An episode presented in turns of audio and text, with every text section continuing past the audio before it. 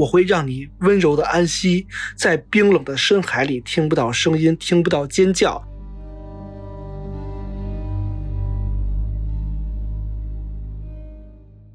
嗨，大家好，欢迎大家收听《松鼠大侦探》，这里是安全出口 FM 旗下的罪案类播客节目，我是王松鼠，我是老段。在节目之前，我们还是惯例来说一说上期的反馈。哎，其实其他的还好了，有有一个反馈的话，我真心真心跟这位听众说一声对不起，就是这个听众啊是一名残障人士，然后我可能在无意之间，也不是我啦，就是节目里头去龙志民。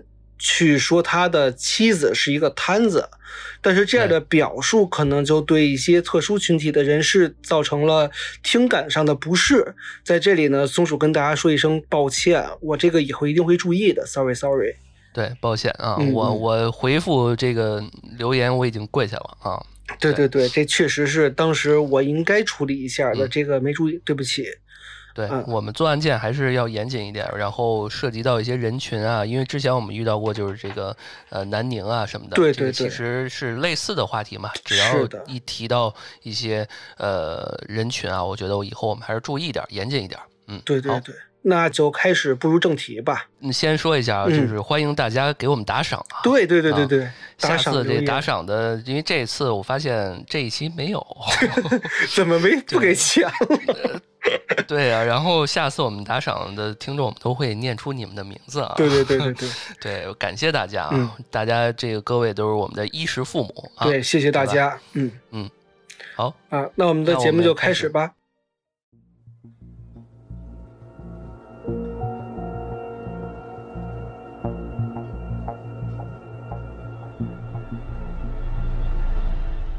那其实这一期的话题啊，是我们。黑色大丽花那一期埋下的一个伏笔，啊，是说到酒店的啊。这个之前说到酒店的，其实大家可能都想的是什么？是旅游、度假、聚会之类的。对，但是以我们电台尿性，一提到酒店，我们之前也做过啊。对，之前在安全出口也做过节目，就是灵异，对吧？对对对，灵异的。那这个酒店呢，印在人们心中的，它还有恐怖、血腥、凶杀这几个标签哎呦，那今天的节目相当精彩了。对，今天呢，给大家带来的是双黄蛋啊，也是之前在大丽花那一期埋下伏笔的埋的坑啊，是这个塞西尔酒店。哦，这是双黄蛋，那就是两两个案件吗？对，两个案件啊。之前我们介绍大丽花的时候说，它还发生过两个案件，一个案件是什么呀？是这个兰可儿事件，这是非常非常著名的啊灵异事件。另外一个就是我们说一个叫夜行者恶魔之子拉米雷斯，他是一个连环凶手。这个补充不错，因为我我看很多的呃平台也好，电台也好，都。聊过这个兰可儿，但是后面这个拉米雷斯，我们确实好多人确实不太知道。对对。那我觉得今天，呃，我们可以重温一下兰可儿的一个事件，然后看看我们的视角是怎么样，然后再大家也可以听听这个新的，相对来说比较新的这个案件。对。别的电台没讲过的这个啊。其实也可以通过这两个事件跟案件呀，可以立体的了解一下这个塞西尔酒店，包括它的历史，包括它的经历的一些故事，还是很传奇的。这个塞西尔酒店啊，本身也是非常有名的闹鬼圣地嘛。之前也说了，说工作人员就说说我在这个酒店啊干了二十多年，就发生了八十多起的自杀跟他杀事件，那灵异事件呢就更是数都数不清了。我都想去看看啊，想去看看。到时候哎，在吗？这个在在在在在在在节目的结尾，我会告诉你怎么去哈。回头我们就是团建去，团建去。那先来聊一聊这个塞西尔酒店啊。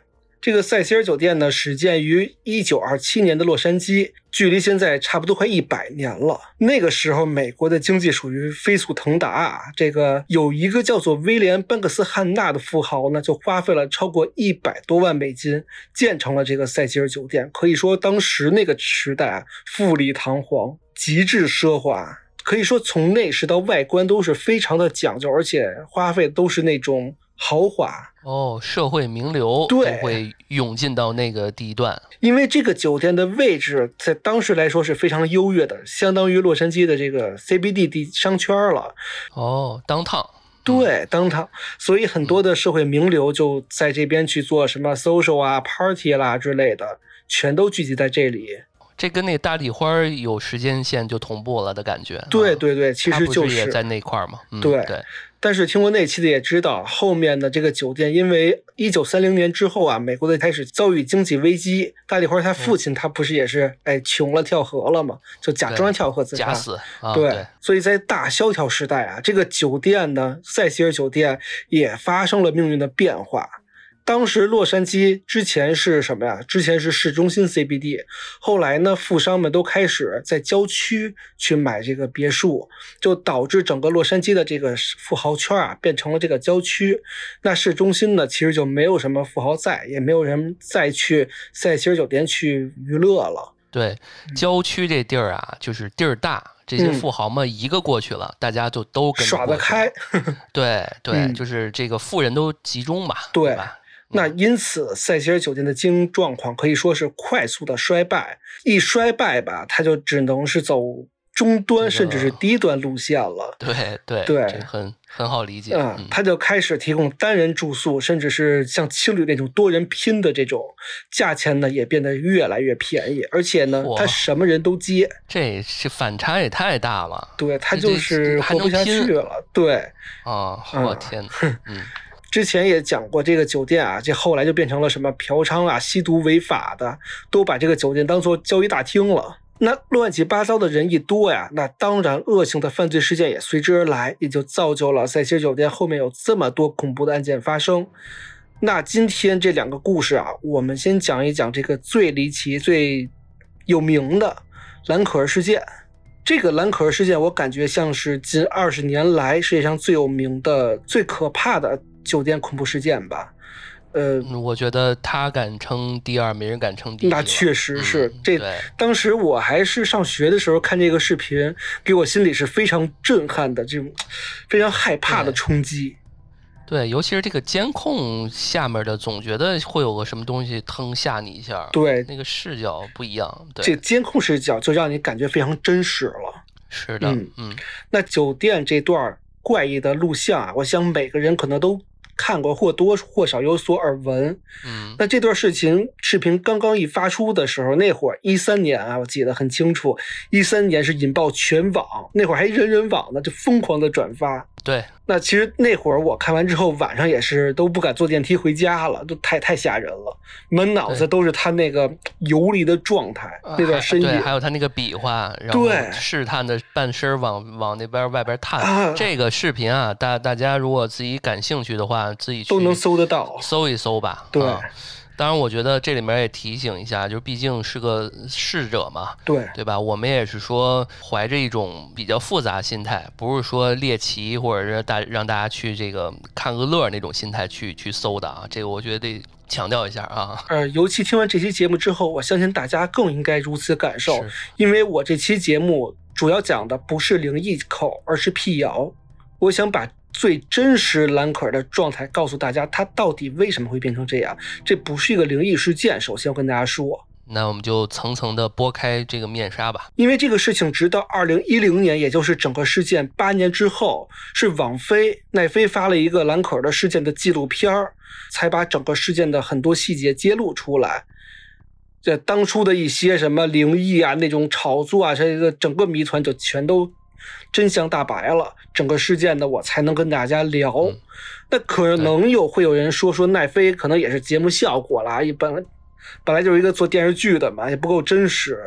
那其实我在查阅网上的资料以及这个官方的报道之后，再结合这个奈飞的纪录片看，还是觉得比较有可信度的，而且而且他做的比较细节，所以我们就结合今天结合了这个呃。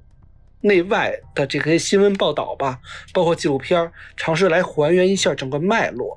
这一块我想插一句啊，就是如果听众们对于这个一些案件啊细致的方面比较感兴趣的话，建议大家都可以同步搜一搜这个案件有没有相关纪录片儿。对，对吧？这个网上有好多这种，说白了，你要是不相信的话，你也没有别的可查了。对对对，至少还有一个很长的纪录片儿。对。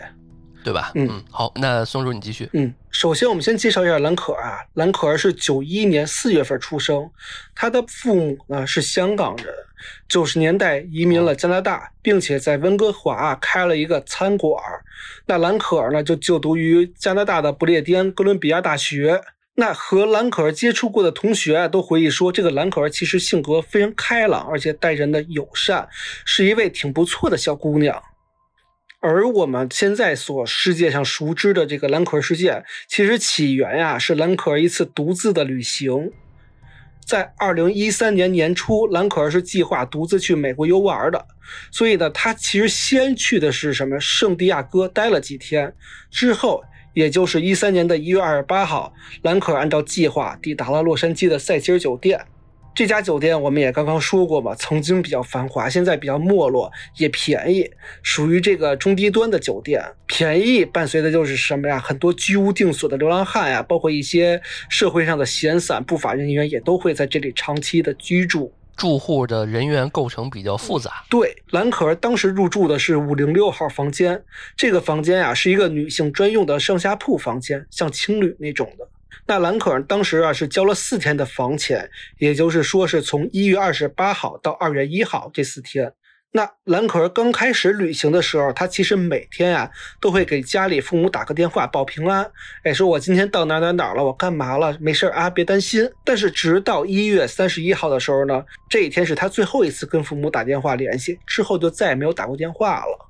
哦，就是她，呃，交的四天钱里面的倒数第二天。对啊，这还是一个挺听话、挺懂事儿的一个孩子的。对，就是跟父母的关系比较亲切。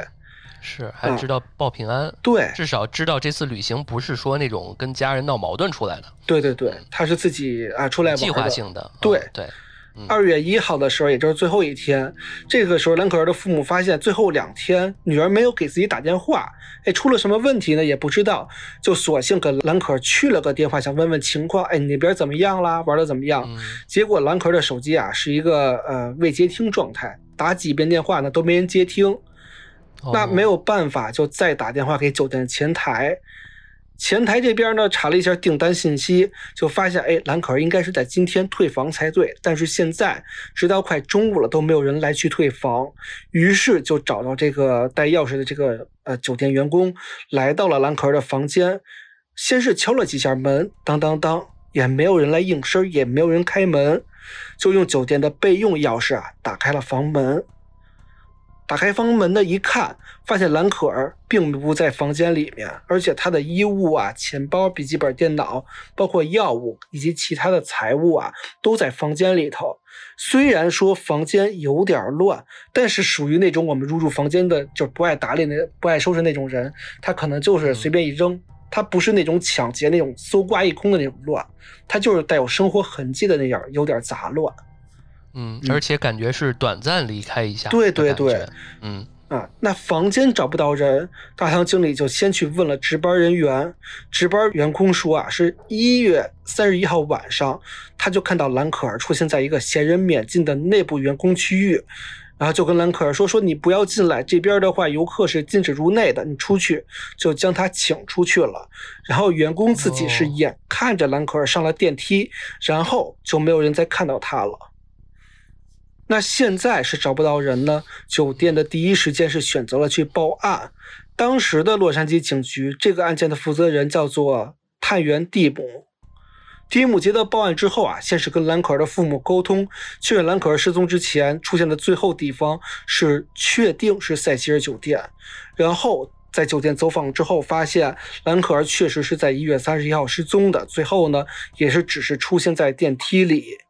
嗯，但那蒂姆就是照常第一时间是调取了酒店的监控，也就看到了那段广为流传的诡异视频。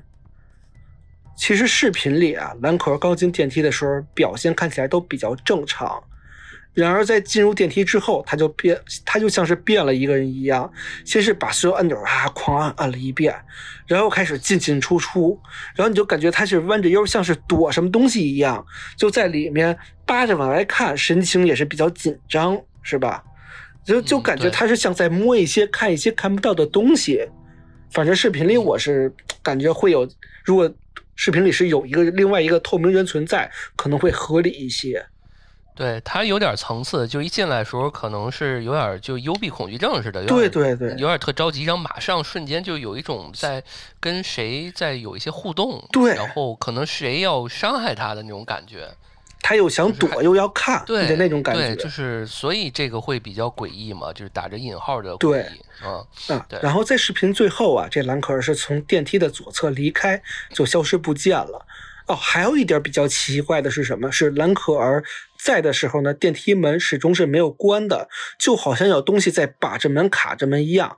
因为我们都知道电梯门可能几秒钟它自己就关了嘛，但是这个电梯门它没有及时关上。但是在兰可儿离开之后呢，这个电梯门突然一下啪就关上了，就感觉哎怎么就很突兀。对，因为就在这一刻截止，这个录像也就只能到这儿了。对，所以就是无论是他的这个动态也好，还是说这个电梯门也好，都都是挺挺奇怪的。对，嗯，那警方看完这段监控录像就发现啊，这个兰可儿没有离开过酒店啊。嗯那其实这个是两个影像其中之一了，还有一个影像是什么呀？是这个曾经有两名男子跟兰可儿一起进入了酒店，然后给他送了一个盒子就离开了。警察也根据这个影像找到这两个男子，两个男的啊是这个书店的员工。盒子里面哦其实装着兰可儿失踪当天他要买的书，就给他送书去了，送完就走了。这个书店的名字啊也比较耐人寻味，叫做 The Last Bookstore。就是说最后的书店，我，对这有点诅咒的感觉。哎，对对对，嗯有点儿是吧那么一点儿意思来我们这书店买完书看完书，你就最后你就别你就别来了 对你人生中的最后一本书了。我对对对哎呦，这个这书店名字给这事儿蒙就是蒙上了一个戏剧性，有点暗喻的意思哈。然后警方是确定蓝可儿没有出过酒店之后呢，那找人就比较简单了嘛，直接在酒店里搜查一圈就好了。于是他们就发动了，哎，包括警察呀、酒店人员在内很多人，把这个塞西尔酒店七百多个房间翻了个底儿朝天，包括这房间的柜子呀、卫生间呀、储物间呀，甚至包括垃圾存放、垃圾车都翻了个遍。他们甚至还出动了警犬，可以说在塞西尔酒店的每一寸土地呢都翻了个遍，警犬也闻了个遍，一直追踪蓝可儿的气息啊，到了这个酒店窗外的火灾逃生梯，然后就不见了。然后警方甚至调用了直升机对整个逃生梯进行了观察，也是遍找不见这兰可儿的踪迹。这一连啊好几天，警方可以说是线索全无，而且好像有点中断，而且呢人手啊随着这个没有找到最后的结果嘛，就人手慢慢的缩减，要去查别的案子了。那没有办法，警局啊就决定一件事儿，什么事儿呢？就是公布兰可儿的电梯视频，也是希望借助外部力量能够加快破案的速度。但也就就是这个决定，让兰可儿的事件火爆全网，因为网友们发现这段视频有很多的诡异的疑点。首先，我们看到视频，呃，视频大家都知道啊，这几个疑点，一个是什么？是好像好像被被人人为的剪辑过一样，因为监控录像的左下角它是有时间戳的，对吧？咱俩看视频的时候。对，啊，没错，它是少了呃少了不少呢，对。一分钟的快啊。啊，其实网友数了一数，这少了差不多五十三秒的内容。呃，对，嗯、然后网友就去问酒店，酒店说这不赖我们，我们给警方的时候确实是完整的，没有处理过的视频。啊，啊。那就是警方对，那网友就很怀疑说，这消失的五十三秒是不是你警察故意剪掉的？那有有些人就顺着往下猜测说，是不是你们故意隐藏了凶手，想把这个案子做成失踪案的样子？这很可疑啊。对呀、然后还有人说什么 UFO 把人给带走了，什么灵异事件了，不可描述了，乱七八糟，众说纷纭这稍微有点扯。啊！而且面对这个现在爆发来的铺天盖地的质疑，警方的态度就显得特别的暧昧，警方没有做出任何的回应。那现在网友最关心的是什么？就是兰可儿到底在哪儿？现在是生是死？对啊、活要见人，死要见尸啊，这肯定的。对，因为这视频本身就很诡异，更何况还是在塞西尔酒店这大名鼎鼎的灵异酒店。嗯，啊，甚至好多网友就当时就定言了，兰可儿肯定是消失，或者说凶多吉少，至少是。这个事情直到一三年二月十九号，也就是大半个月过去了，才有新的转机。因为这一天，塞西尔酒店收到了铺天盖地的投诉，哦，而投诉的原因都只有同一个原因，就是很多房客反映啊，房间内水压非常低，打开水龙头呢，经常放不出水来，即使出来的水啊，也是呈现不正常的棕褐色。当时还有一对来自英国的小情侣就反映说，说我们一直用这个水刷牙、洗澡，甚至喝这个水，但感觉味道越来越奇怪，有点臭，有点脏。然后就投诉换房，酒店是给他们换高了两层，但是换完房间，他们觉得这水啊依然是那个味道，就挥之不去，很奇怪。于是这个投诉一多嘛，酒店没有办法，就去找工人去维修检查。那这一检查可就不得了，修理工啊是先来到了顶楼的这个水箱，爬开梯子打算看一看情况。这楼顶啊一共有四个水箱，最前面打开三个都一切正常，直到来到了最后一个，一打开水箱，修理工直接吓傻了。嗯，甭说了，嗯就是兰克尔在里边。，对，水面上飘着一具女尸，通体惨白，浑身赤裸。由于长时间水的浸泡，尸体已经面目全非。嗯，巨人观了。对，嗯，也就是说，这十十几天，房客喝的、用的可能都是这个泡尸水。这得多大的伤心灵伤害？对，确实是是。呃，，PDSD 了都。对，警方通过对于尸体上的胎记确认，这具尸体正是失踪了十九天的兰可儿。呃，根据当时上面检查的警员表示啊，水箱的盖子是盖住的。打开之后，发现兰可儿的脸是朝上的，相当于这个修理工一打开，就会发现一个军工的脸对着他看，是一个非常恐怖的画面啊！而且这个惨了对非常惨，姑娘太惨了。嗯嗯这个尸体腐烂的比较严重，全身赤裸，而且兰可儿衣服啊是沉是沉落在水箱底部的。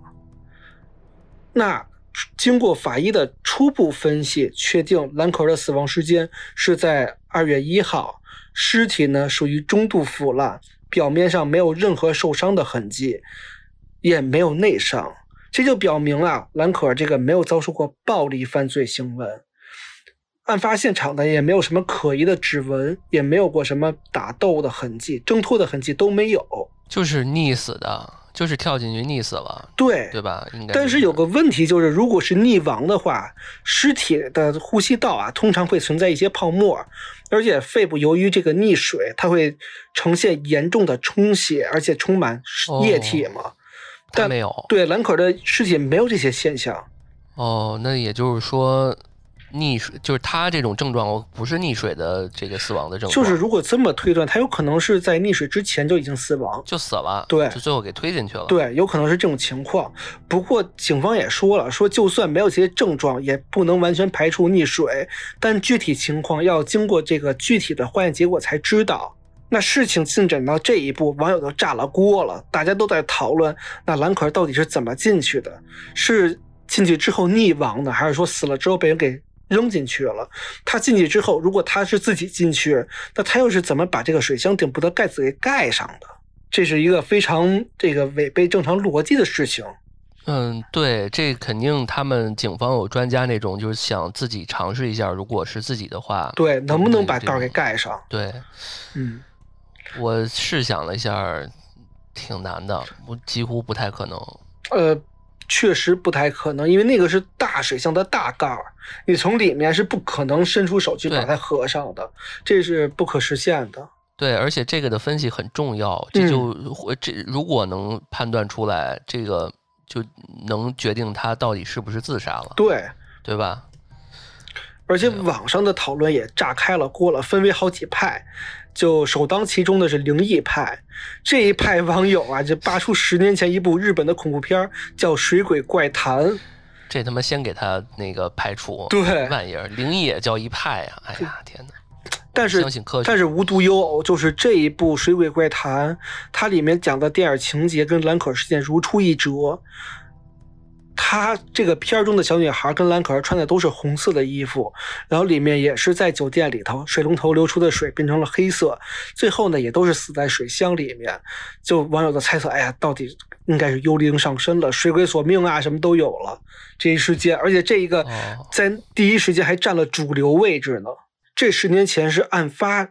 当时的十年前，《水鬼怪谈》是二零零二年的电影，如出一辙的这个剧情，大家觉得，哎呀，这是不是很像？嗯，那还有一派就是阴谋派，说故说警方啊是故意剪辑视频的，就我们刚刚说那一个那个那个观点吧，说那个，而且你看直升机离水箱那么近，你扫了好几遍，你就是不去看水箱，你是不是故意的？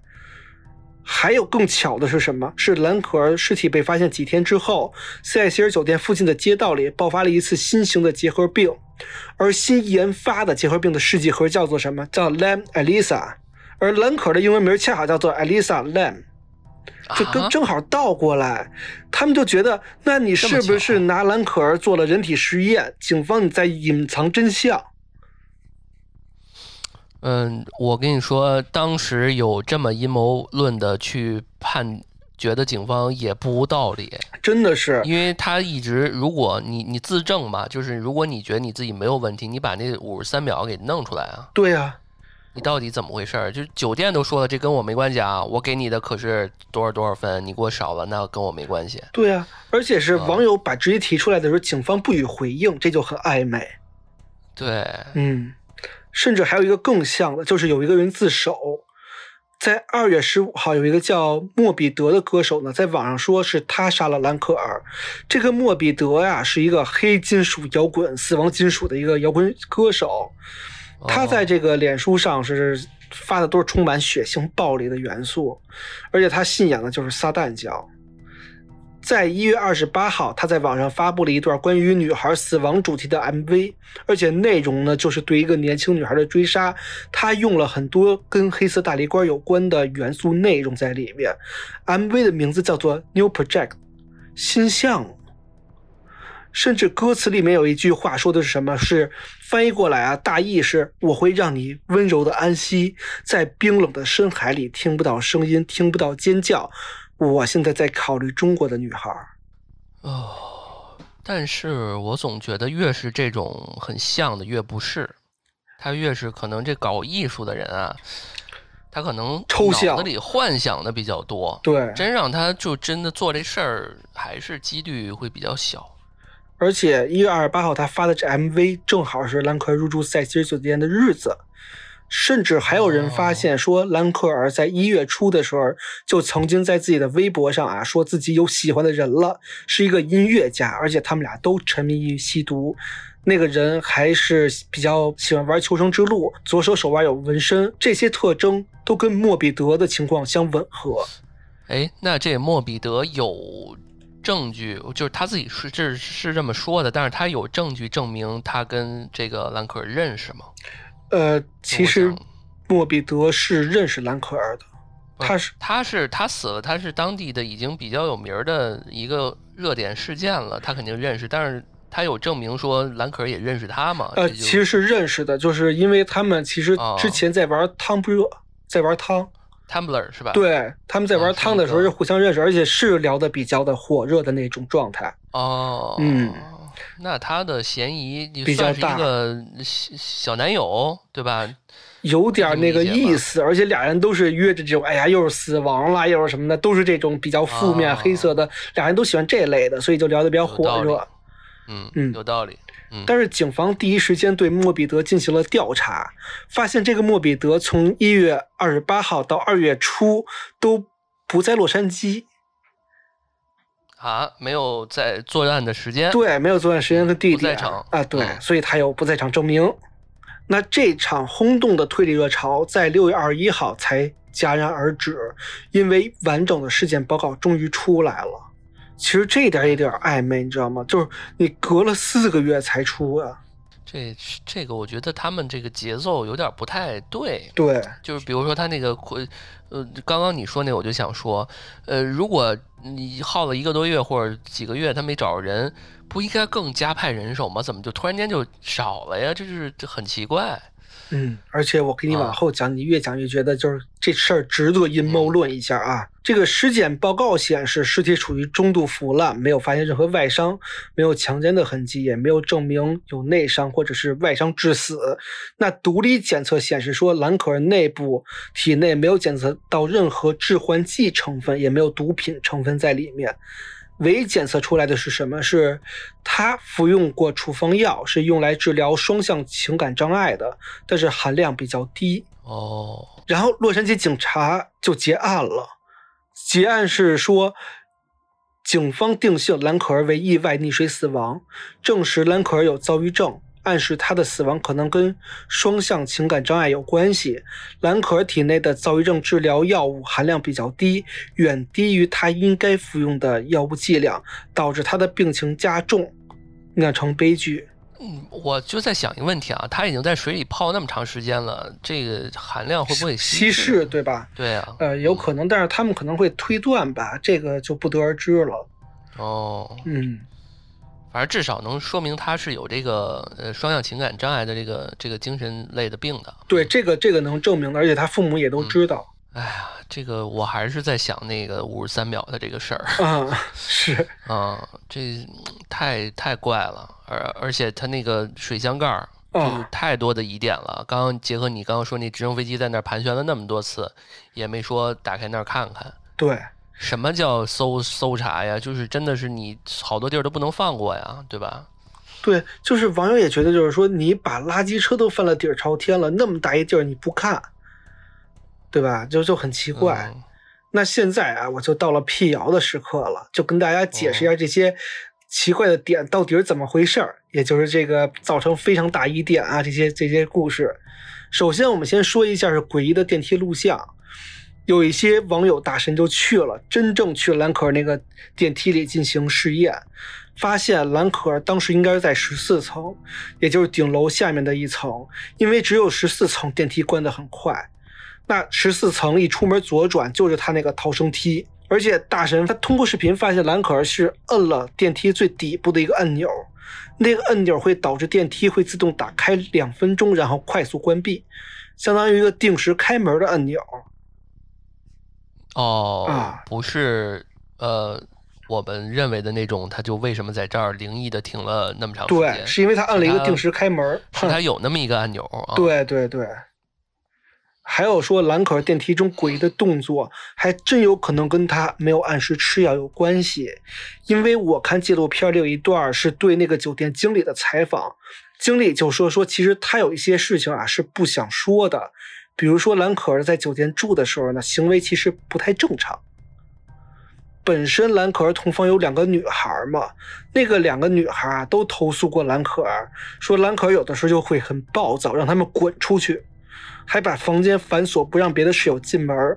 那就因为投诉，所以酒店在最后一天呢，是给蓝可儿换了一个单人间的。那后续，兰可儿的父母也说了，说兰可儿经常不吃药，甚至有几次因为不吃药而导致精神崩溃，出现了幻觉，住院了。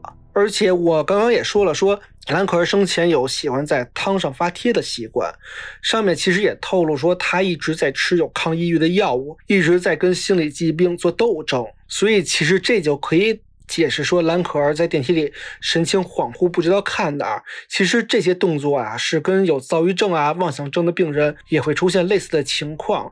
而且后续有网友自己也是得过这类症状的网友说，说他有时候也会这样，就是这个病情加重了就会这样。所以现在呢，很多处疑点就可以解释得通了。蓝可儿患有严重的心理疾病，没有按量的服药。导致他旧病复发，产生了幻觉。他出了电梯之后啊，顺着走廊走到尽头的窗户，顺着窗户从消防梯爬到了水箱。为了躲避幻觉中的危险，他就跳进了水箱。在溺水之后呢，他想自救，他就把因为衣服很沉嘛，在冬天，所以他开始脱衣服，想摆脱衣服爬上去。发现把衣服脱光之后，他也没有力气爬上去，最终导致溺水身亡。哎呀，你要是说用全用他有病这件事情，那什么事儿都能解释得通，嗯，对吧？是，嗯，但是这里面有一些特别奇怪的逻辑的问题啊，比如说他他自己父母都知道，为什么还能放他出去自自己去自由行呢？这可能就是这什么多大心大的父母啊？我觉得这个呃，兰可儿他这个病啊，其实已经有一段时间了。然后呢，父母也不希望他天天的在家里去待着，希望他出去玩玩，就是心情好一些嘛。有精神疾病，其实但是而且父母是开饭馆的，你也知道饭馆是个琴行，他可能就就脱身不了，没有办法。啊，明显感觉这人他就有问题啊，他是这样离开人啊，是，也是导致尿层这个悲剧的原因之一吧。他的就是网上那些介绍里面有提到过，说他是怎么生这个病，有受过什么样的刺激？因为刚开始的时候我们都说他是一个跟同学相处各方面都不错的一个人嘛，对吧？然后到最后又是得突然间得病了，那他经历了啥？到时候纪纪录片有提到过吗？这个好像还没有，因为我看到说他成长的时候，其实还是比较有信心重重的，就是比较阳光、比较坚强、比较勇敢这一类的。啊，嗯，而且因为那个时候就是家里的情况，虽然开饭馆，但是也不是很富有，所以他为了不给家里增加经济负担，他自己出去做兼职，然后一边打工一边写学术论文，就是非常积极向上的，而且比较重，然后家人也对他疏于照顾，所以这人有些东西也放在心里边很难释放出来，憋出病来了。可以这么理有可能，而且他其实，在读高中的时候是被诊断出患有严重的心脏病的，需要手术，所以他做过这个心脏手术，然后之后就是一个长时间的休学。但其实他休学之后，他也呃从没有放弃过这个音音乐的这个事业跟这个学业，他一直在这个努力啊，这个去参加，还参加各类的这个公益活动。哦，嗯。明白了，我觉得这他这一点，呃，有病呃复发，然后导致悲剧这一点，可能可信度会更高一点。对，而且其实就是兰可儿已经算是一个非常积极去与这个命运做抗争的人了，但我们也看到就是。我我自己啊，个人认为他可能不吃药，也是想说能够靠自己的调整以及乐观的心态去摆脱这个药物的控制，有可能啊，是这种情况。但是身边我的一些吃药这些朋友，坦诚讲不行，不能不吃。对。而且你知道这些这些药会导致身体发胖，或者是一些身体的其他副作用。它有激素的。对对对，所以会导致这种情况。可能有些人会觉得，就是说，哎呀，那我不想吃了，我不不想自己变胖啊，都有可能。你知道吗？我吃过那个百优解，就是吃一有一段时间，就是也是状态不太行的时候，医医院开啊什么的。对。呃，你吃完药的那一瞬间，就觉得。呃，冷静下来了，浑身放松了，就是真的是不一样。会犯困吧？就，呃，是会犯困，然后你这个紧紧张那个那感觉一下就放松了，就那绷那根弦就已经放下了。我最近还有这种感觉，就是吃了降压药之后，降压药。对，因为我有点高血压嘛，就是因为我们总我我特别能理解兰克这种感觉，就是当你像我这种我得了。当然没什么可比性，但是我我觉得呃可以对比这么来看，就是你我不想吃降压药，但是呢，医生建议你说你甭管你多大岁数，你现在这个状态，你带了那个泵做了检测了，你就必须要吃降压药了。嗯，你就要认这个事儿，你不能不吃，你不吃你就对身体越来越不好，你早晚有一天你可能就猝死或者哪儿血管崩了。是。然后当我吃的那一瞬间，我觉得哇，这个舒服了。也不盗，就是夜里也不盗汗了，然后也也舒服了，就真的是这样。所以这个药啊，我觉得还是该吃还得吃，接受治疗是这个应该的。嗯，而且我们有听友投稿，还有那说是他们我们的听众们也有这种，就是呃呃有一些这个心理疾病，或者是说精神类的一个疾病的。嗯，我觉得多听听我们的这个播客，也能帮助你们舒缓一下。然后还是那样啊。这个我们作为辅助，然后呢，大家该吃药遵医嘱，还是得该吃药吃药。对对对，就是希望大家能够每天快乐啊。嗯，嗯对。那我觉得啊，我还是对那个五十三秒还是有点执念的。这视频最后，嗯，既然我们是辟谣啊，这个这这最后有解释吗？官方？有有有有，啊在纪录片里就说了，警方承认视频确实是动过手脚哦的，，给认了。对，给认了。视频首先是做过速度慢放处理的，原因是因为希望有人能够认出兰可儿，因为当时都认不出来这是谁嘛，所以故意放慢时间。然后时间减五十三秒的说法是说，案件有时候会向公众隐瞒一些细节，比如说他在电梯里的具体时间是多少，所以这五十三秒是减掉的。嗯，你怎么看待他这两句话？其实我还是说这一块还是有点可以阴谋论的点。如果结合前面他说的这个实验，你先说你的阴谋论点啊。就是如果结合前面那个实验嘛，如果他实验真的是说蓝可儿去吃过，或者说是接触过，或者说怎么样去影响蓝可儿这个病情也好，还是说加重他的病情也好，嗯是有有有用过、利用过他的，才导致这个情况，也有可能。我倒没觉得，因为因为你要说实验这个事儿啊，往往我们就是瞎瞎说啊，就是往往被实验对象他有点特殊性的，对吧？就是比如说选一些被外星人带走的这些人，他你最后发现他都还是有点特殊性的。但是呢，我就觉得兰可儿她她太普通的一个姑娘了，为什么嗯警方和实验的医医学这种怪人们愿意去找她呢？就是不太能理解。然后再有再有就是这两点，比如说，呃，为了让大家能看清楚她，那她爸妈那儿也有照片啊，也有那个什么，为什么不用不从这种方式来让这个呃广大的人民群众能看清楚他？然后另外就是说，呃，为什么不让他呃这个所谓的公众们知道他在电梯里的具体时间啊？不就是就是应该让大家知道他具体时间啊？这样才能才能更贴近说到底他当天发生了什么，更有没有目击者啊什么的，这就好奇怪。这个我觉得就很暧昧了，这个这个话，就好奇怪的。这个解释。对啊，嗯，我觉得没有解释，你知道吗？就是他唯一解释了就是认了，我确实动过手脚，没了啊。而且而且我跟你说一个更离谱的是什么？就是，呃，关于水箱盖子那个事儿，嗯纪录片里头给警方给出的解释是什么？说采访的时候口误，不小心说成关上的，其实是打开的。然后他们也找修理工说了，修理工说：“哎，我来的时候盖子确实是打开的，当时说错了呃，上去时候盖儿是打开着的状态。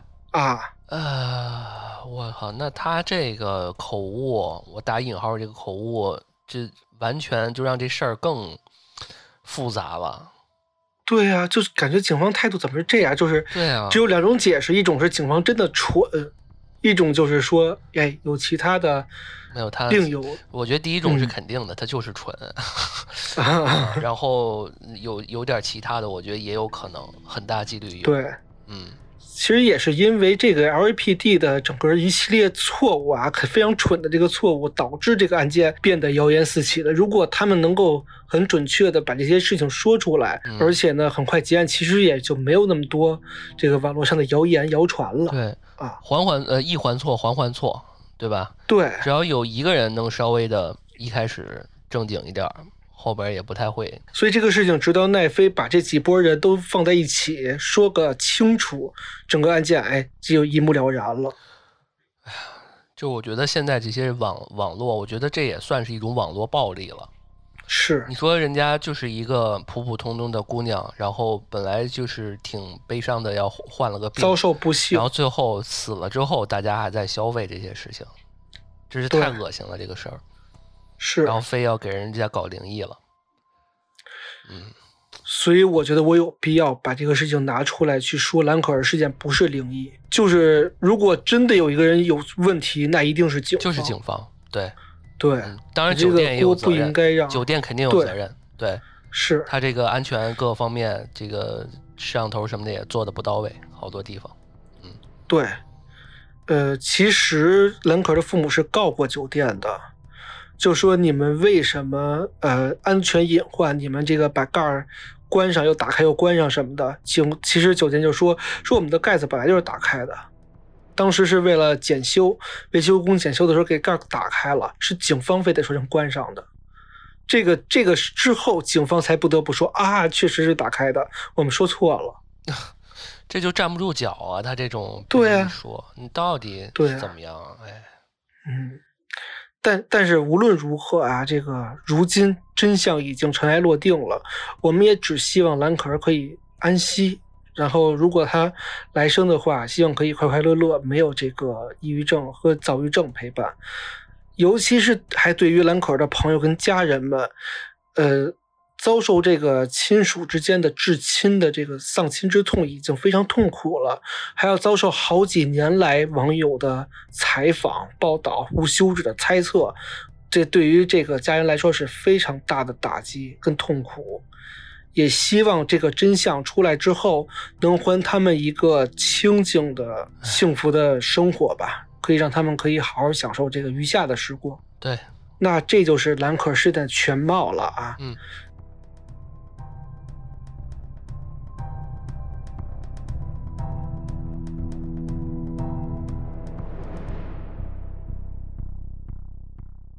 讲完了蓝壳的事件，我们今天双黄蛋，我们再讲一个非常有名的，其实是在塞西尔酒店诞生过的一个残忍的像恶魔一样的连环杀手，叫做理查德·拉米雷斯。他是全球十大连环杀手之一，绰号叫做“恶魔的门徒”，也叫“恶魔之子”，呃，还叫做“夜行者”。其实，在《美恐》第九季一九八四里面的夜行者的原型就是拉米雷斯本人了。哦，哎呀，嗯美恐后几季我就没怎么看过了。嗯，对，就记得前第九季是这个前几季好看啊。比较经典哈。对，这个拉米雷斯啊，喜欢晚上偷偷的潜到别人家里面，然后先把成年的男性杀死，再把女性跟小孩儿性侵、杀害，再肢解，然后将血跟内脏涂在墙上、镜子子，甚至在死者身上留下他的标志，一个倒转的五角星。由于他跟其他连环杀手有所不同，不同在哪儿？就是没有特定的杀人方式。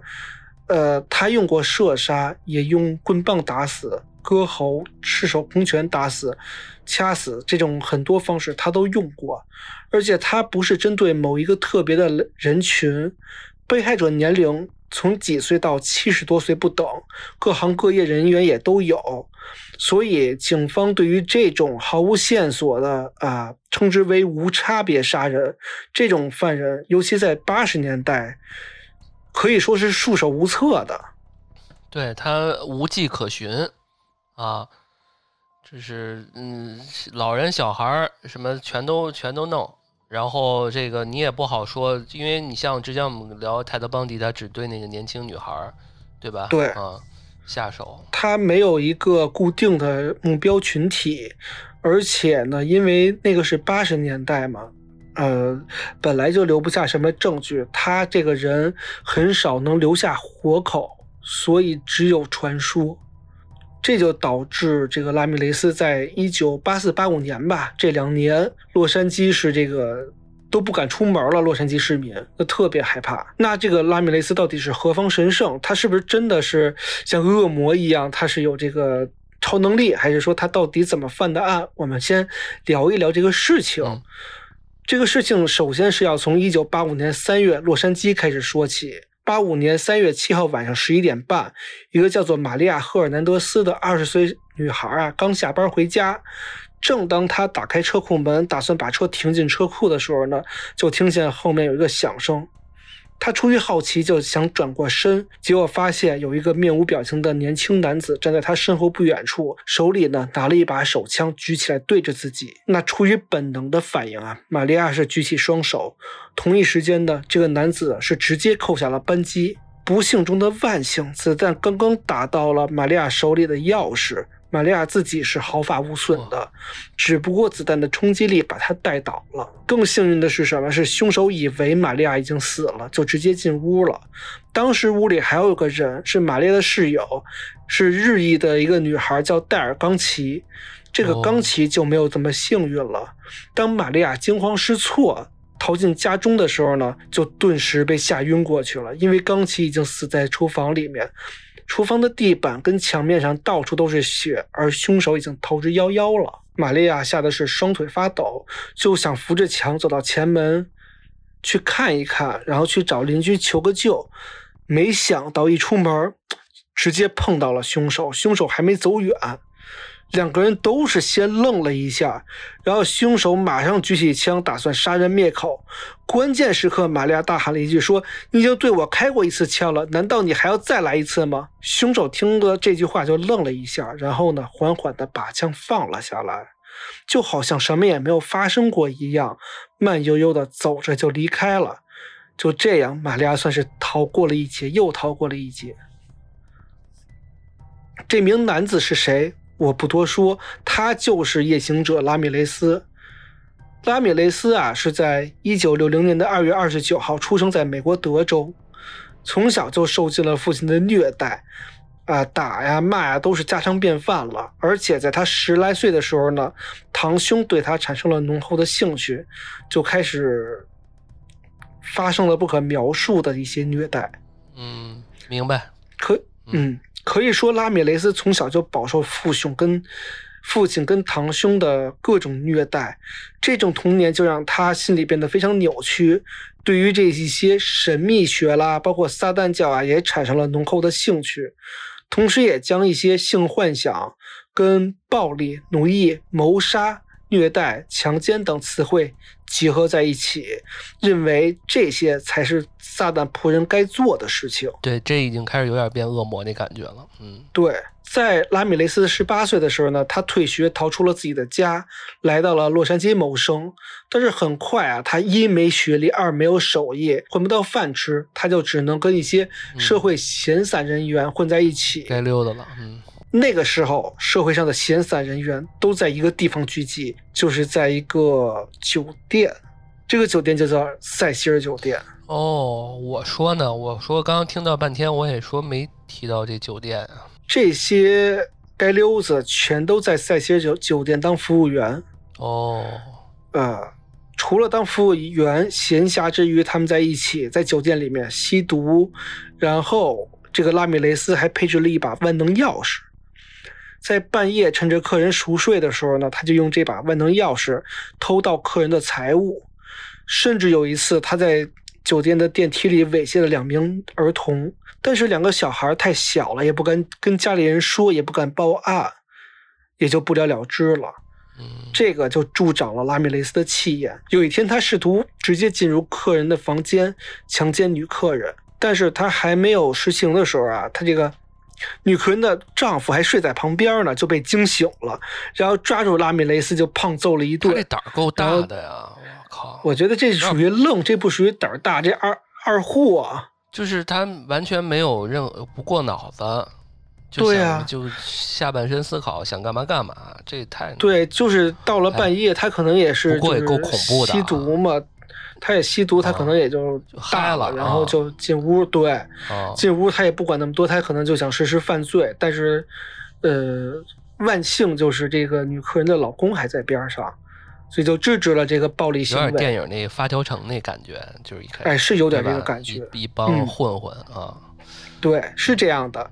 然后当时也是打完之后不算完，呃，投诉了经理，经理也是直接开除了拉米雷斯。但是有一个问题，就是他们都没有对拉米雷斯进行起诉，他没有案底啊，而且而且拉米雷斯虽然被开除了，但他之后住啊，包括混迹啊，还是在塞西尔酒店里头，把这个酒店当成他的老窝了。这个拉米雷斯要说被逮捕，第一次被逮捕还是在一九八一年跟八四年两年，还都是因为盗窃汽车才被逮捕的。所以他的这个童年经历啊，我就感觉他其实一开始经历过那些挫折之后，他就变成了一个心术不正的这个童年受到过精神创伤的邪教变态徒。因为你刚开篇时候说的那个什么留下符号，还有他那个杀人方式，就有点邪教那个感觉，就是对他信撒旦教。对，而这个拉米雷斯第一次杀人啊，也属于一个典型的激情犯罪，没有任何理由。他在一九八四年六月二十八号潜入到这个被害人的家里面，这被害人啊七十九岁，叫珍妮文科，是一个女性，她潜到人家里头想去盗窃，结果找了半天没有找到什么值钱的东西，一怒之下就将受害者珍妮文科乱刀刺死，并且割喉。割喉还不算完，在奸尸之后扬长而去。就是第一次杀人犯案，就是一个这么一个行为。之后他沉寂了八个月，然后拉米雷斯就慢慢的迷上了那种杀人带来的快感，于是他就开始在晚上四处寻找猎物。当时他就感觉说，他自己说啊，说我喜欢黑夜杀人的感觉，那很刺激，也很有挑战性。而且他后来真的是习惯于在夜里头杀人，而白天的拉米雷斯，他在待人接物都很有分寸。他周边的邻居都说说这是一个阳光开朗大男孩。哎呦，他还有伪装，他白天他双重人格的感觉。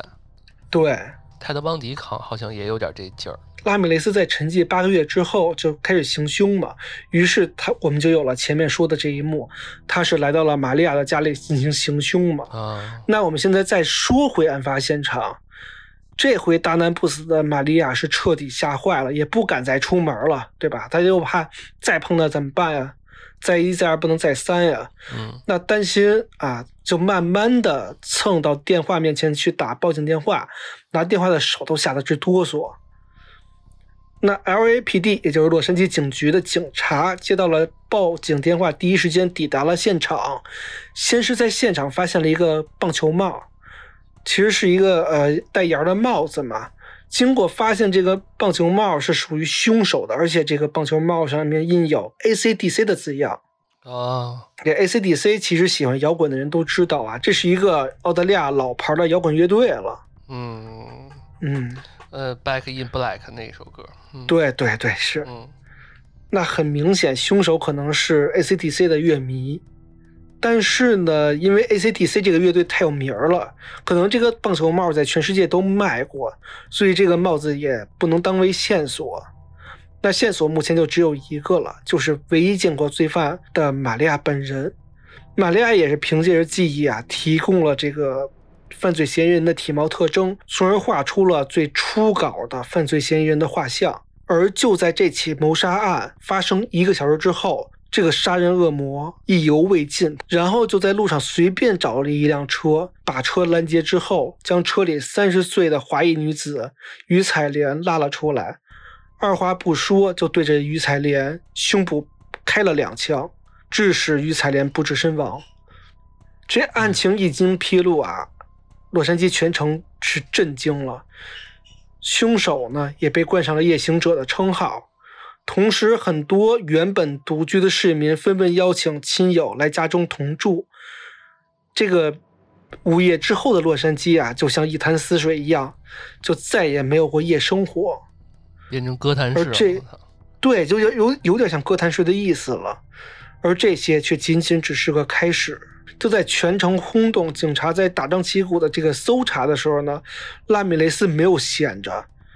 他在安静几天之后，仅仅在几天之后就再度发难。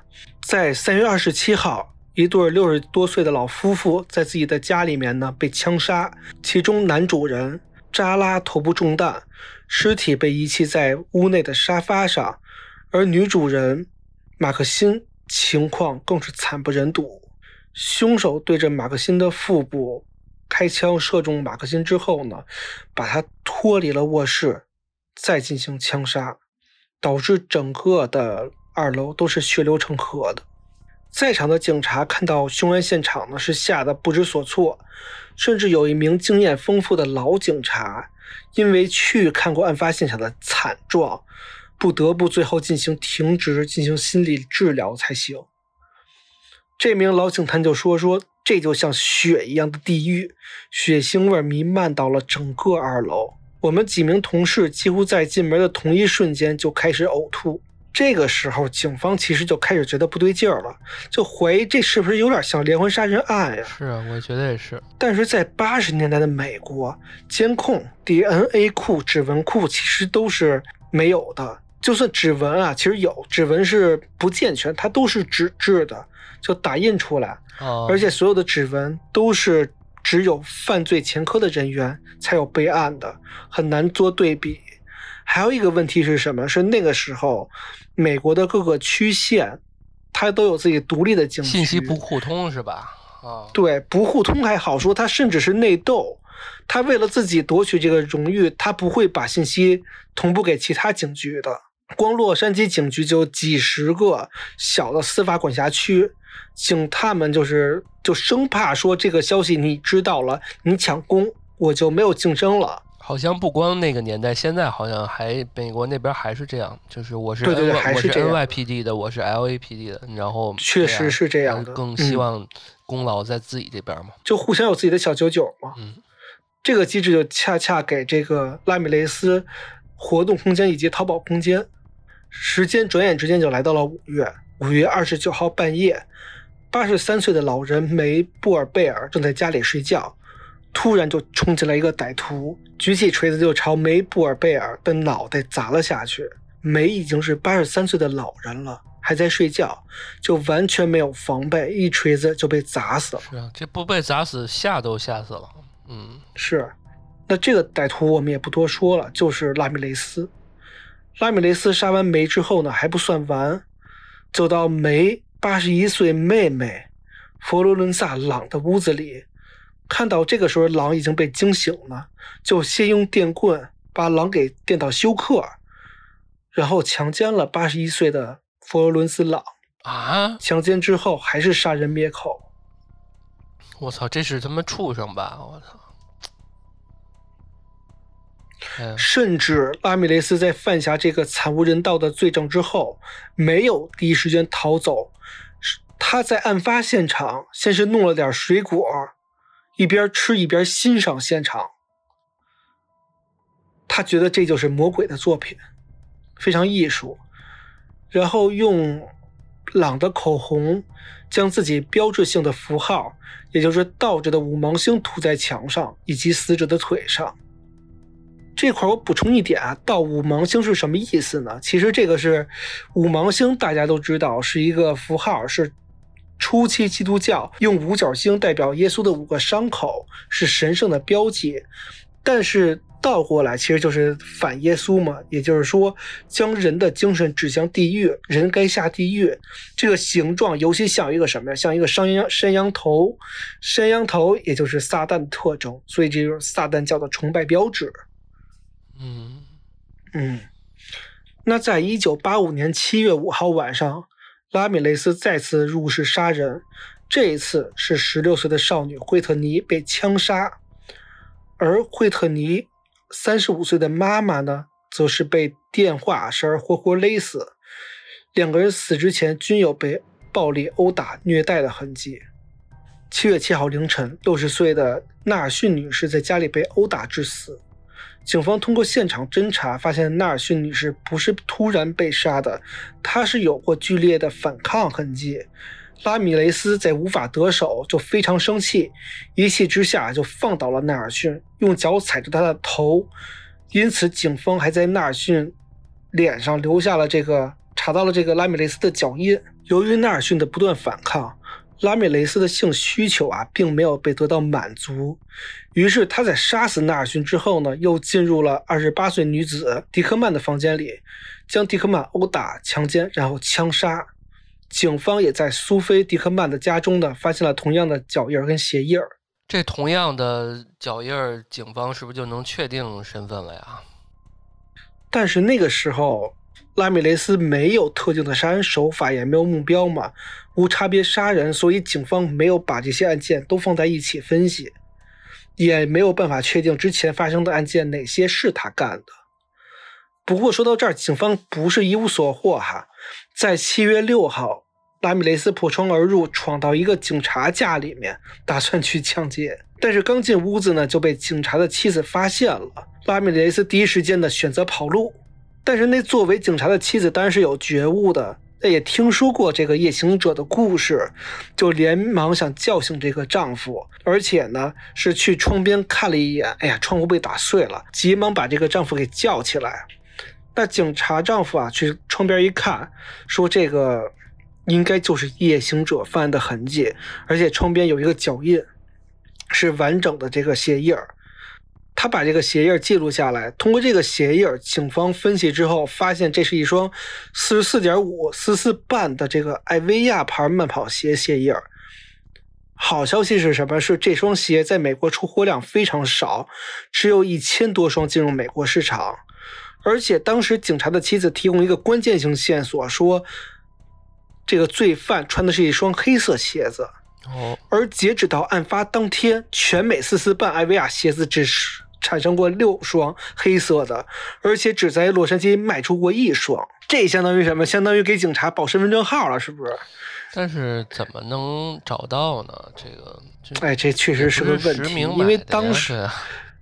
当时他也没实名买，而且当时的物流跟仓储信息他没有记录，特别乱，所以你卖出一只一双鞋，他追查不到哪儿去，找不到人，只知道洛杉矶卖出过一双鞋。然后就在警方一筹莫展的时候，在七月二十号晚上，拉米雷斯又一次犯案，这一次他将六十六岁跟六十八岁的纳丁夫妇二人残忍杀害，现场没有留下鞋印儿。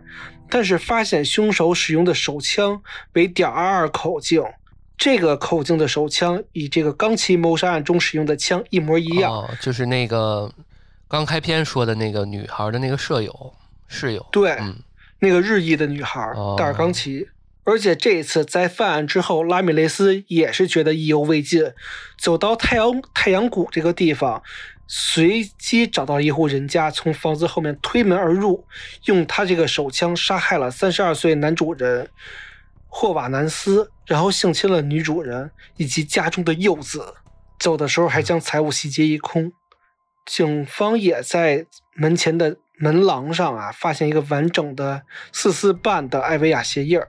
在这起案子中，女主人最终是侥幸活了下来，但是精神确实有点不正常了。我们很难想象她受到了多大的侮辱、痛苦、精神以及肉体的冲击，因为她面对的是丈夫被杀、自己儿子被辱，但最终她还是很坚强，把凶手的相貌深深地印在脑子里。通过她的描述，警方画出了非常精确的人脸画像。到了八月六号，拉米雷斯再次作案，他进入皮德森夫妇的家里面。进门之后啊，他先是对妻子维吉尼亚·皮特森夫人呢撞了个照面儿然后就对着皮特森夫人脸上就是一枪，这子弹打中这个左鼻孔，万幸啊没有打到任何器官，直接从脖子后面穿过去。这个时候，丈夫克里斯·皮特森就是看到这一幕就暴跳如雷，冲过去。拉米雷斯慌乱之中啊，就朝着这个丈夫就开了一枪，子弹是击中了克里斯的头部的右侧，但是也没有打穿，只是皮外伤。然后这个满脸是血的克里斯就冲着拉米雷斯就扑了过来，这一下啊，这个给拉米雷斯倒是吓了一跳，因为之前没有遇到过这种拼死拼命反抗的，扭头就吓跑了。那这对夫妇就算是得以活命，很幸运。而警方也在这起案件中发现了新的线索，他们发现这回拉米雷斯用的是一把新枪，是一把点二五口径的自动手枪，而且弹壳上有红色引物的痕迹。经过调查，发现这个弹壳，这个这个火药现在已经不生产了，只有老枪有，这一点就引起了警察的注意。到了八五年的八月十八号，夜行者闯入彼得潘的家里面，将六十六岁的彼得潘先生一枪爆头，然后再将六十二岁的潘夫人殴打强奸，强奸之后对着头一击致命。他为什么老杀这种六十岁以上的人？因为那会儿这个社区或者这一片社区，嗯，都是呃老头老太太多一些。他抢的财物多吗？就是基本上财务其实还好，不算他他是还是奔着那个虐杀那个去来的。对他不是为了钱去抢的，他就是为了杀人。哦，就是也没有说乱翻到一定程度把钱抢的特别精光，是吧？能抢点是点啊。对。哎呀，然后这起案件里头让人恶心的是，他在杀完人之后，打开了冰箱，吃掉了里面的食物。然后又将食物吐在厨房的地板上，然后又在客厅的地毯上 masturbate，呃，就是 ZW，就是自己啊啊啊，行吧，啊，自己安慰了一下。接下来又去墙上刻了一个盗墓盲的标志。然后到了八月二十四号，他闯进一个二十九岁女孩比尔卡恩斯的一家人中，进去朝着这个男主人凯恩斯的头就是一枪，然后抓住凯恩斯的女朋友性侵之后给他绑起来虐待，一边施暴一边还说：“你知道吗？现在媒体上沸沸扬扬说的夜行者就是我，非常享受。”这也太猖獗了吧！你看他非常享受社会媒体给带来的报道，他有点表演型人格。就你们越说，哎呀，我越享受。而在这起案件中啊，警察又找到一个关键性线索，就是车牌儿。因为在案发时间之前，有一个小男孩正好路过，看到了一个形迹可疑的车辆，记下了这个车的特征跟车牌儿，然后把这个信息告诉了媒体。第二天，洛杉矶人都知道这个车了。马上就有人打电话告诉警方说，这个车是我朋友的，我认识，不过上周已经被偷了。通过定位啊，这个汽车在洛杉矶市中心第六大道停车场里头被被发现了。嗯，随后警方就在这辆车的反光镜后面提取到了拉米雷斯的指纹，但我们之前也说了，说这指纹库并不健全，这个拉米雷斯之前的案底呢也没有查到。哦，就是他先提起了提了一个，未来再有这个指纹，他只能证明说还是同一个人，但是不能知道这人到底是谁，对吧？对，查不到，而且当时这个各个街区他可能也很难查。那总而言之啊，从八五年三月十七号到八月三十号，短短五个月期间，拉米雷斯频频作案，侵害对象啊从六岁的女童到六十九岁的老人，受害者高达十四人。其实我觉得，在对魔鬼崇拜这个心理作祟之下，拉米雷斯他进入了一个疯狂的精神状态。根据他自己的描述说，他每次杀完人之后，会在被害人的房间里头播放他最喜欢的 AC/DC 的音乐，然后一边吃东西一边慢条斯理的把这些啊血呀、食物啊、呕吐物啊，然后包括一些其他的东西绘制成撒旦的标志。AC/DC 招谁惹谁了？是。而且还有一个受害者叫埃里克森，他也是勉强从拉米雷斯的魔爪之下侥幸生还。然后他就说说拉米雷斯在强奸他之后，还逼迫他发誓说：“你必须热爱撒旦，并且有义务为撒旦的门徒，也就是我拉米雷斯解决生理问题。”这就是一个就是一个魔鬼野兽。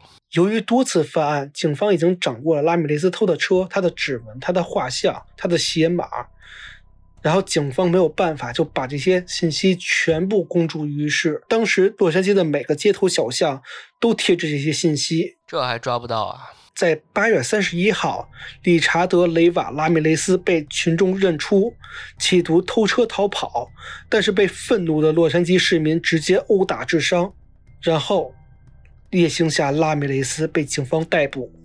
被捕之后，拉米雷斯迎来了漫长的四年之久的调查过程。期间，拉米雷斯的家人呢找了两名律师给他做辩护律师，但其实这两个人啊也是二把刀：一没做过死刑辩护，第二是也没什么业务，也觉得拉米雷斯这个罪大恶极，没有任何经验。但是两个人呢就干了一件事儿，什么事儿？就是找各种方法拖延开庭。这个办法虽然蠢，但是非常有效。案子呢，从八五年一直拖到了八八年七月，终于要进入庭审阶段的时候，这个这个时候案子已经花费了超过一百万美元，甚至有一个证人已经去世了。嗯，你之前说他，呃，偷的钱多不多？你看他，你能掏出一百万美元给自己赎罪，给自己去去打？哎，那他这种非法得到的还能用啊？因为这个案子还没有审完，而且他的钱你说不清哦。没审的时候没有这些数据什么的，那这些钱就先用着是吗？真是一个讲原则的过度，我操！这个不太清楚，这是他自己的钱还是他盗过来的钱、抢过来的钱？他应该没什么钱，我觉得。嗯，是他哪来的钱呢？因为他不工作呀，他家里边也没有那么的，而且他家人对他那样。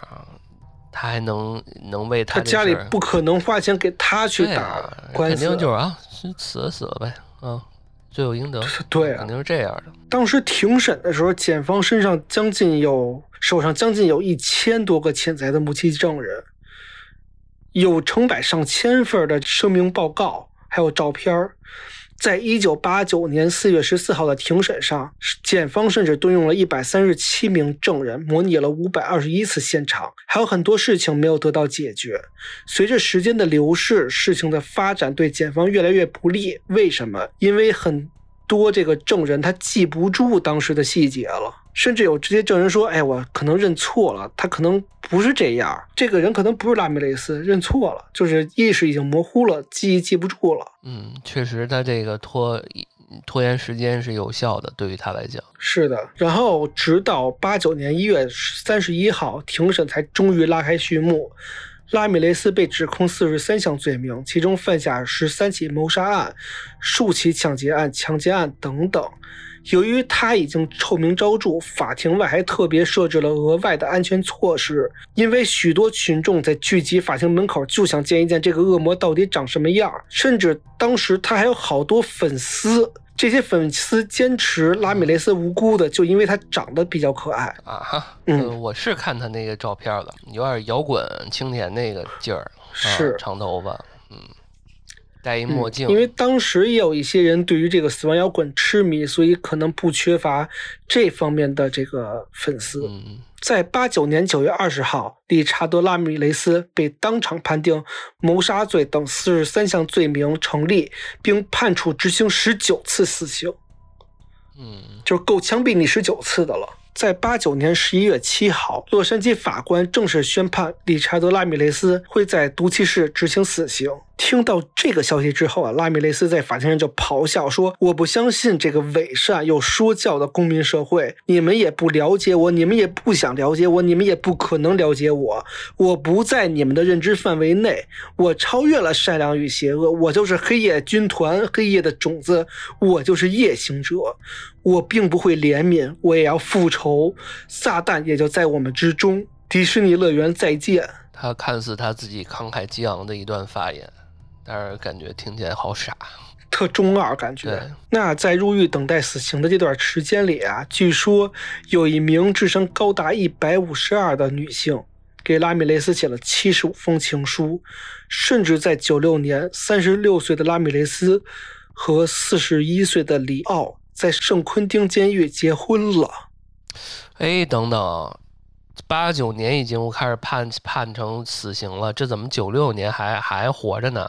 这么多年都没有执行死刑，一个是因为他犯的罪恶太多了，一件一件还需要去梳理，给受害者一个交代。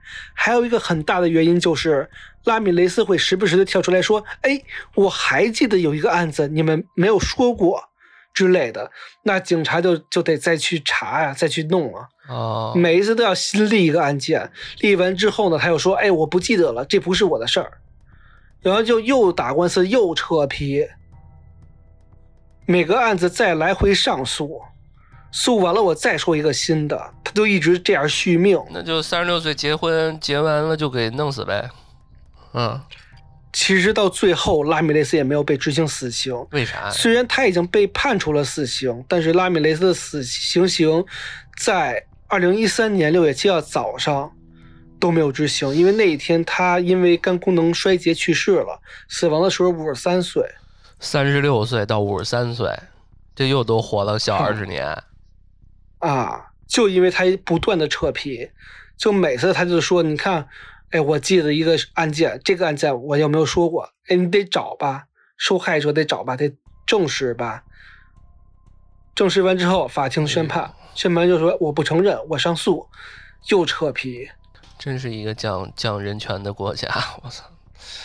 嗯，哎，讲到这儿，其实拉米雷斯的故事已经结束了。他是一个童年可悲之后，完全是一个非常可恨的人啊。人生中有很多选择，他选择的恰恰是这种万劫不复的。你想想，当初兰可儿的童年也很悲惨，他在死之前也承受巨大的痛苦，但是他依然非常积极向上，去争取活下去的希望。而这个这个恶魔，我只希望他永远的回到他的地狱里头，再也不上来。他就不应该上来。那个恶魔在人间犯了多少案？其实，在这一百年期间里，塞西尔酒店曾经也是经历过辉煌，也经历过衰败，见证过不少美好的瞬间。之前那些富丽堂皇，也孕育了像拉米雷斯这样的恶人，也出现过像兰可儿事件这种的惨案跟悲剧。那如今，塞西尔的酒店早就换了老板，也换了名字，它现在叫做美音住宿酒店 （Stay on Main）。所以你要去住的话，就查这个名字就好了。然后旁边有个括号，就是原塞西尔酒店，是吧？对，嗯。然后现在经济在发展，社会在进步，但是过去的事情永远都过去式了，那些受害者也永远不能复苏。希望塞西尔酒店的每一个亡灵也得以安息，善良的人们、美丽的人们得以上天堂，永享快乐时光。而那些魔、那些恶魔，我希望他们滚回去。嗯，那今天我们这期关于塞西尔酒店的两个案件啊，都已经聊完了。嗯，然后，嗯，反正今天的时间也不短了。然后也欢迎我们的听众们在我们的节目下方留言，大家多多留言啊，就是想到什么就说什么，这样可以让我们知道你的真实感受。我觉得我们聊的到不到的好不好的，大家多给我们一些反馈，这样才能有助于我们把节目变得更好。对，然后这个目前我做的两个系列啊，一个是世纪学案系列，一个是这个十大悍匪系列。可能我们再做一两期呢，就要换一个系列来做了。不是说不做啊，就是说我们想提供一些更加多元化、新鲜感的这个案件来放出来，给大家。呃，如果大家有什么想听的系列，或者有什么想听我这边讲的案件的，也可以在下方留言告诉我。对。然后最后一点啊，就是欢迎大家给我们打赏，啊，嗯，然后那个，嗯，转发给你身边也喜欢听案件的朋友们啊，然后，嗯，还是多评论吧。我觉得评论对于我们来讲，大家打赏非常重要，就是自自由啊，自自自由一点，我们也不强求。但是评论这一块，我还是希望大家听完之后能给我们一些反应反馈。嗯，对这个。真的很重要，我真的，我们每一期节目前面都会跟大家聊一聊这些反馈，我们很在意大家的看法，也希望能够把节目做得越来越好。嗯，好，那这期节目我们就到这儿了。这里是安全出口 FM 旗下的罪案类播客节目《松鼠大侦探》，我是王松鼠，我是老段，我们下期再见。我们下期再见，拜拜。